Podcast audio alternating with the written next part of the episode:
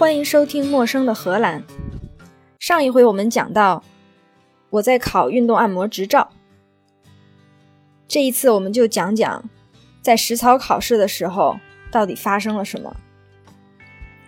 我们从填病历开始说。这个病历呢，先开始就是姓名、年龄、职业、电话号码、住在哪儿等一些个人信息。第二部分就是他的伤病史，非常流程化。每一个从业人员都会按照这个格式写，所以其他的同事接过你的病历来读的时候就没有任何困难。伤病史的第一段是社会关系，比如说。他是一个老师，平常专门教 IT 相关的课程，偶尔需要搬一点重的东西，比如说显示器，去给学生们讲什么叫显示器。他跟他妻子生活在一起，有三个孩子，两个孩子已经离开家，一个小儿子还住在家里。家里有条狗，每天遛两次。病历里为什么会有这么一段呢？因为有的时候肌肉疼痛或者关节疼，可能是因为心理压力造成的，或者是由于抑郁造成的。知道他生活里发生什么事儿，对诊断也有帮助。第二段是写眼下的这个伤是怎么弄的，比如病人是个打篮球的，四周前比赛脚崴了，去看过医生了，医生建议休息，已经休息四周了，医生复查之后建议按摩，并且恢复训练。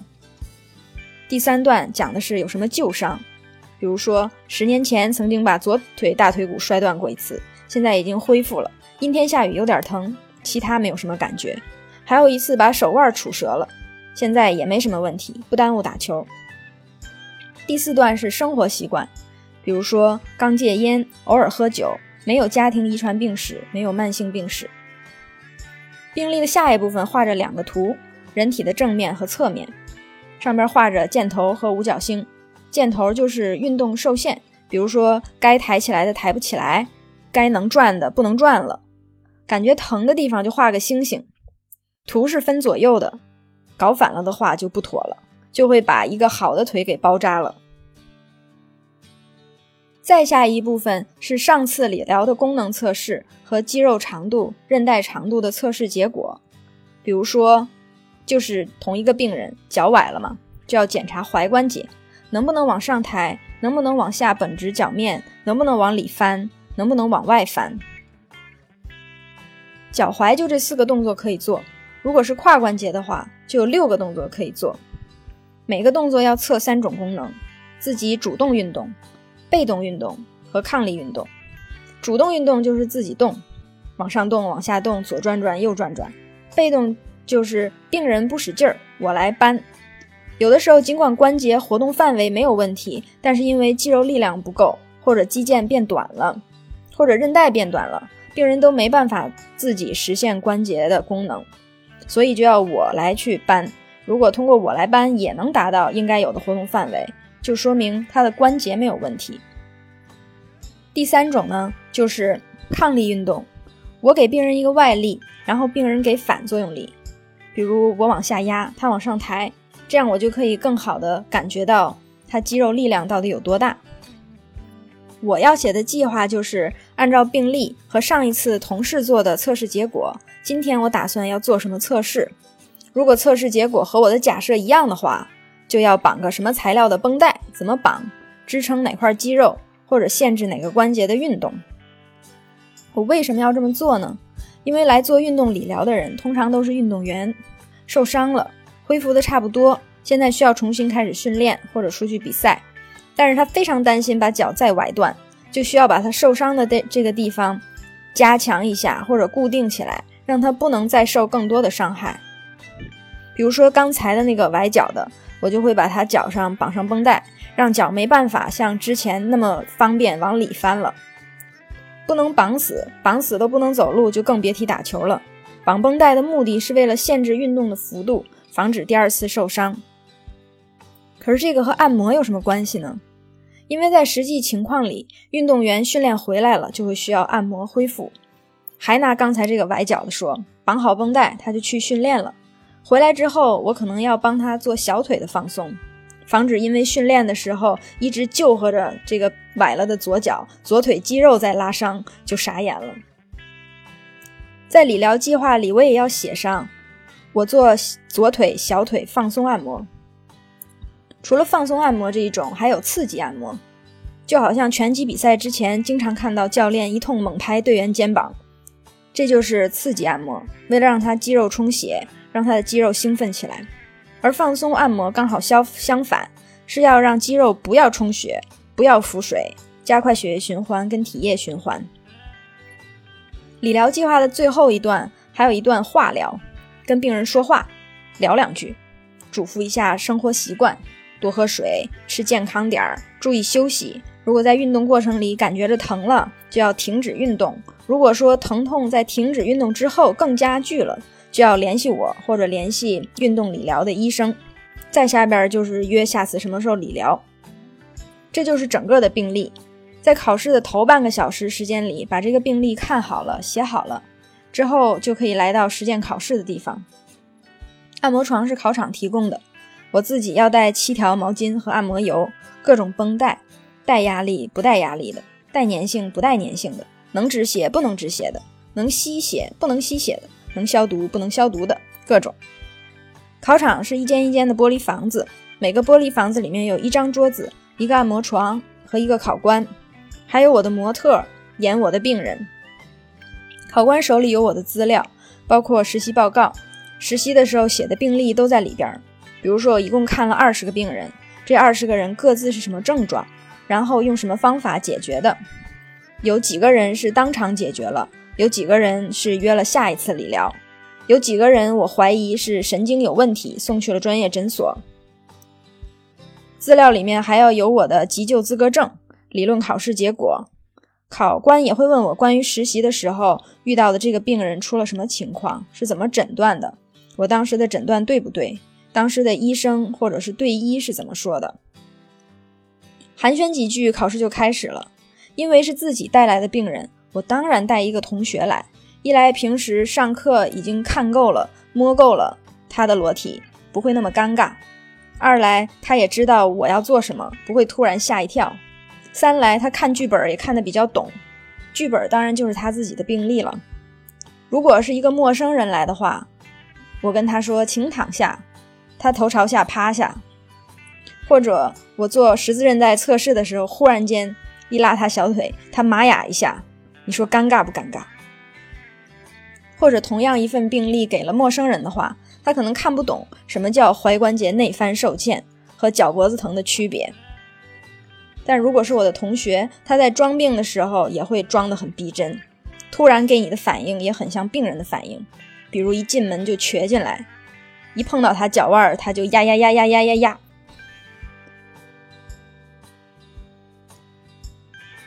跟考官寒暄了之后，考试就开始了。第一部分就是我和我的病人寒暄，我就会问他：“您是某某先生吧？”因为首先我要确认的是，我面前的病人跟这个病例是一样的。我可能就问：“啊，您是个半职业的篮球运动员呢？打了多少年呢？”您今天从啥啥村过来？这开车也要半个多小时吧？开车的时候脚还好吧？这么寒暄两句，我就可以大概了解一下他的这个病到底有多严重。如果说他根本连开车都不行，他说我妻子送我来的，那我在下面的这些测试就得格外小心。这也要作为一段我觉得他合不合适运动的佐证。之后我就会问问，您可以讲一下发生了什么事儿吗？去看过医生吗？医生怎么说呢？这段谈话我要确定的就是他去看过理疗师或者医生了，是医生认为他可以恢复运动的。因为作为一个按摩运动师，按作为一个运动按摩师，我不是个医生，不能诊断。我可以诊断他肌肉骨骼好不好，但是我不能诊断他有没有神经受伤或者心理受伤。也有人在运动伤之后就发生创伤后遗症。这个对我来说也很重要。医生说他可以恢复运动，这也是我做决定的一个佐证。如果将来出现了医疗纠纷的话，这些都是我的证据。之后就继续聊病历，说十年前您摔断了大腿骨，后来手腕又杵折了。他就说：“那对呀，但是这都不是事儿，很快已经恢复了。”这段聊天我就要确定旧伤对他产生二次伤害的可能性非常低。再后来，我就问问你平时抽烟、喝酒、吃素吗？再然后就开始测试。这些测试一来可以确认一下他比上一周有没有恢复，二来是比较一下好的脚跟崴过的脚差别到底有多大。我就跟他解释。一会儿呢，我要做功能测试，一看可以吗？病人一般都说可以，然后我就说：“那你请坐在这儿吧。”我就让他做各种动作，但是在做被动测试之前，就是我去搬他的脚之前，我还得问他一句：“我可以摸您吗？”这句话听着有点诡异，但是翻译过来就是这个意思。要他说可以，我才可以上手去做下一通测试。弄明白了之后，我就要跟他解释今天的理疗计划。理疗计划是这样的：我先给您的脚上缠个绷带，让您的脚背不能再翻过去了，这样心里就比较有底，运动起来你也不用那么紧张。等你训练回来呢，我再给你做个放松按摩，您看可好啊？然后我还得跟他说按摩的好处：一来可以放松肌肉，二来可以加快血液循环。三来可以加快你在训练的时候代谢出来的废物排出你那一块肌肉，还可以减轻疼痛，云云。你看可好啊？他说好啊。然后我就要再说一句，这个是你的病历，这个是我们的理疗计划。病历是你的私人信息，没有你的允许，我不会跟任何人分享。如果你认为没有问题的话，就可以在这儿签字了。这个签字是我在做任何理疗、任何处理之前必须做的。他签好字之后，我就开始帮他缠绷带，之后就让他走两步看看，跳一跳试试。可以的话，我的这个演员他就假装出去运动了，假装运动了一会儿回来，就可以把绷带拆了。我再聊两句，今天训练怎么样啊？有没有觉得疼啊？你觉得有点累吗？之类的。